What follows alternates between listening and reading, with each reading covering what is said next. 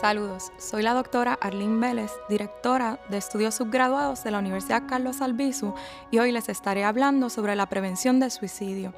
En tu rol como voluntario de apoyo a personas en crisis, puede que seas uno de los primeros en darte cuenta de que alguien está pensando en suicidio y puedes jugar un rol importante en la prevención del suicidio manteniéndote informado sobre las señales de alerta de riesgo.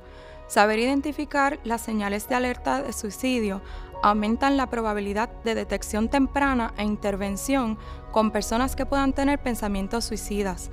Es importante recalcar que estas señales por sí solas no predicen un posible intento suicida, pero el mayor número de estas señales presentes existe la posibilidad de que la persona pueda estar contemplando suicidarse.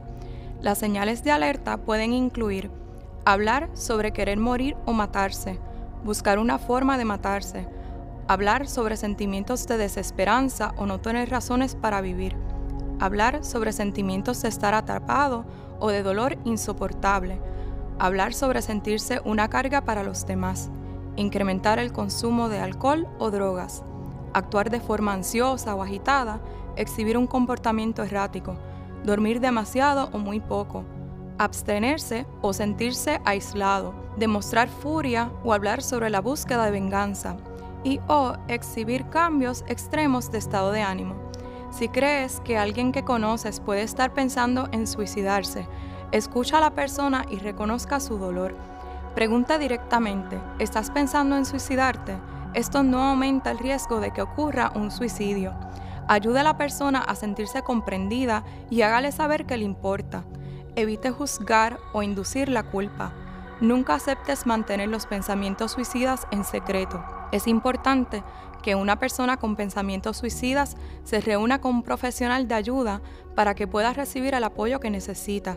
No deje solo a la persona en crisis activa. Refiere a la persona a ayuda profesional, llamando a la clínica del Albizu al 939-274-9651.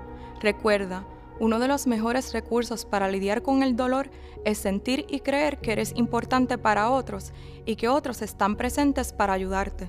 Por lo tanto, nuestro rol en intervenciones con personas en crisis es ayudarles a sentir que les entendemos y que nos importan. En la Universidad Albizu estamos para ayudarte.